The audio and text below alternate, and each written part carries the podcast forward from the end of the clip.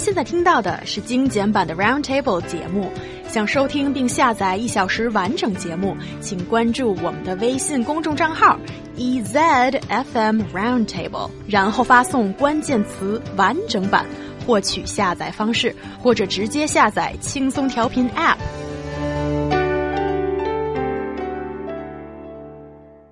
With more Chinese students going overseas to pursue a high school education, one problem has become increasingly salient. They are having cultural problems with the host families or 寄宿家庭 charged with looking after them. And yes, this is um, a situation that is a little bit unique that these Chinese students, they need to stay with a local family because they're too young Yeah. to live independently. So guys, Tell me the problems then. I would love to, Young. Um, Chinese students heading overseas for school are increasingly having cultural problems with host families charged with looking after them. From 2004 to 2015, the number of Chinese students enrolled in U.S. high schools has spiked, guys. It's gone from 433 to 43,000, okay? This has led to more of a demand for these host families, which Young had just uh, talked about, who basically play as legal guardians for these people um, who are under 18. And in return, they receive a monthly stipend, money to, I think, cover the child's expenses of them living there. Um, but even as numbers have continued to swell, many Chinese students are finding that their stay abroad isn't quite what they're looking for as a way of lifestyle and culture. Maybe it's too much. So these things are happening. Um, basically, as these the number of students going to from China to the U.S. for school, and I'm talking under 18, so high school and whatnot, um, they're really having trouble with their host families, the different culture and, uh, lifestyle that these families lead. Yeah, different language, uh, culture, and uh, living habits made it extremely difficult for those kids who live in a host family. I'm looking at the uh, one example of some one of some of the complaints by Chloe Tai. Uh, Chloe Tai, 16, has stayed with three host families over three years. Uh, Tai complained that her first two ho- host families wouldn't meet her requirements for meals to be served punctually and her fee for privacy. Um, Tai preferred to stay by herself in her own room instead of spending time with their host family. Uh, that is preference of a majority Chinese students, I think. Uh, and also think the problem also lies in the communication. Uh, Chloe Tai said uh, she guesses uh, she could not get along because the family thought she didn't like them because she didn't communicate with the host family that much. Oh, thank you for all that information, Yu Yang. But talking about requirements for punctual meals, it sounds like a spoiled little brat with money. What do you think, Ryan? Yes, it does. you know, yeah, yeah. It's like, uh, what's who? Did you do any research before you went to the U.S.? You know, of course. Why? It just blows my mind. Like, why would you go to an American family without researching how American families are? So you would know whether or not, I guess, you would mesh well. On so many levels, this really blows me away because when Americans go travel abroad, we don't travel abroad just for education purposes. We want the cultural aspect, or at least that's been my case with my friends and myself. There's good schools in the U.S. We don't need to leave the country to, and I know there's good schools in China as well. So why would you leave a country and go study somewhere else if you aren't open to this kind of culture shock? How is this a surprise to you? Yes, but uh, Ryan, I have a slightly different idea, respectfully. I think the host family, they have a choice. Um I think uh, if you don't want the trouble of accepting a student, then don't do it. But if you have opened the door for a student, you have responsibilities to bear. You have to provide three meals a day, right? That's the basic needs of human beings. That's not too much to ask. Well, let me talk about the other side of the issue and some of the complaints Americans have had about Chinese students that come over. They never say thank you. They usually stay in their rooms and uh, the host family has to make the first move when communicating. They're more introverted compared with our kids. Maybe it's because they're raised in a, a more reserved culture. Um, they say that they're very difficult to serve and uh, they act like, quote, little kings. And uh, so, I mean, looking at this, they also say things like, they won't do their dishes after they have eaten meals. Uh, they don't sweep up their own mess and, and these kind of things. That's why they're considered as little kings. And this is understandable. It's a cultural difference. Um, I do understand how this is kind of a misunderstanding. But at the same time, what I'm saying is, how is this a surprise to these kids? Why didn't they do their re research on American families? Why are they going to the U.S. if they're not ready to experience American culture? And, and why are they blindsided by this? Yes, I mean, it is true. We are very uh, open in American families. We have talks, we dialogue. It is imperative that if anyone does anything for you in the U.S., you say thank you. That's that's base common knowledge. So if these kids don't even know that, it's really interesting that they're going to the U.S. without any knowledge about the country. Mm, I think those are some piercing but very good um, insights from maybe, you know, the other side. Because when I was doing my research for this topic, I searched on uh, Chinese search engines. And there are numerous personal accounts from Chinese students saying that they simply cannot fit in. And um, it's even harder sometimes outside of the classroom with the host family when they don't know how to fit in, how to communicate, how to say, how to say that they appreciate the efforts of the host family members, but there are things that I'm not completely satisfied with. And I think for a young person that doesn't know the language, can't master the language to a great level, and being able to say that thanks, but I have problems with this. It's hard. But at the mm-hmm. same time, my question is why then are you going to the US? Like this is how the culture is. It's like you're almost torturing yourself. I think it's great. Cultural exchanges. I'm so thankful for every day I get to spend in this, in China, in this great country. I really love it here.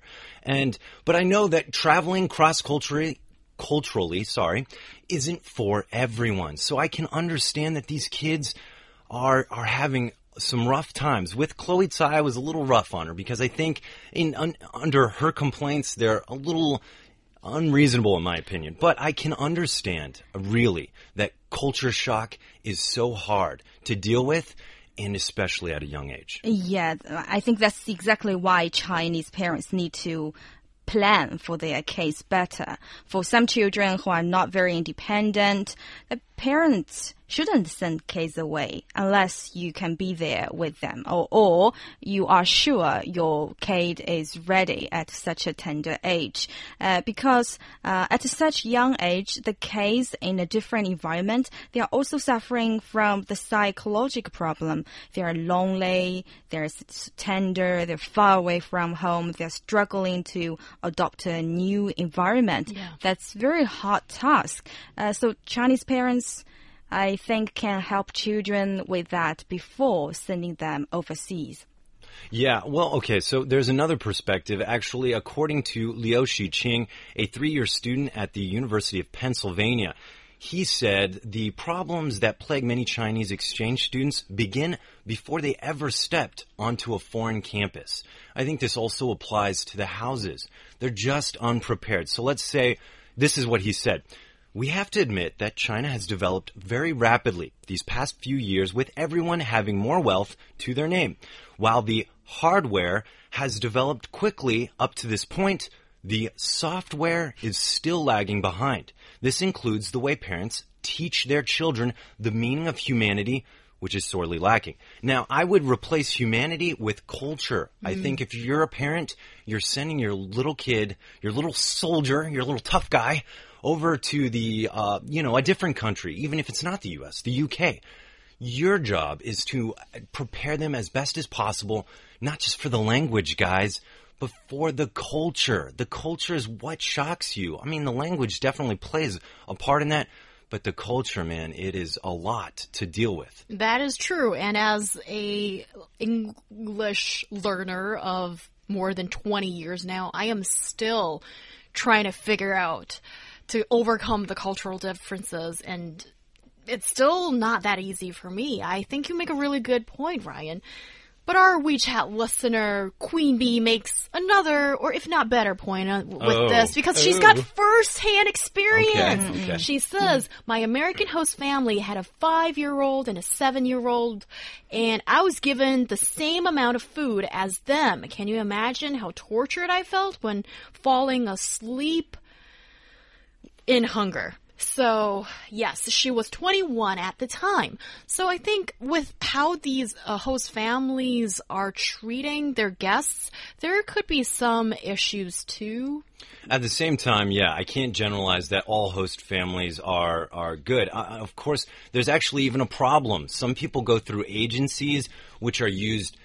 Uh, which are very monetary, and so these families that are going through the agencies, taking in students, they are also not doing this for the the students for learning the about the Chinese culture from the student. They're doing it more for money reasons. So I think regulation uh, inside these agencies, so that families aren't just doing this for a higher stipend, but more to to house someone from a different country and show them like how bright and sunny and you know awesome your your life is and your family is and adopt them into your family because I know you personally you were talking about an American uh, woman and an English a gentleman that you had stayed with in the U.S. or not in the U.S. the U.K. and you had a lovely experience and you you attributed it uh, when you were talking to me very much with her uh, the American lady right Yes. Okay, how can I not share that story now, Ryan? Yeah, so when I was studying in the UK, I went when I was 17. I was a very mature 17 year old, I think, and my English was pretty good already, but it was hard still. And I remember when the first time when I got home on vacation, uh, after going to a UK uh, high school, it was really weird. This uh, random woman of uh, my dad's friends um, started talking to me about my experience, and then I saw her eyes grow like misty, like like I can see like uh, tears golfing in her eyes, and immediately I cried because I don't even know her that well, but suddenly I just felt, oh, the loneliness, the hardships, despite the fact that everything was already really good for me in the UK when I was in that high school. But it, I was just so sad all of a sudden. And it was only later on I realized that she was not sympathizing with my story at all. She only had an eye problem.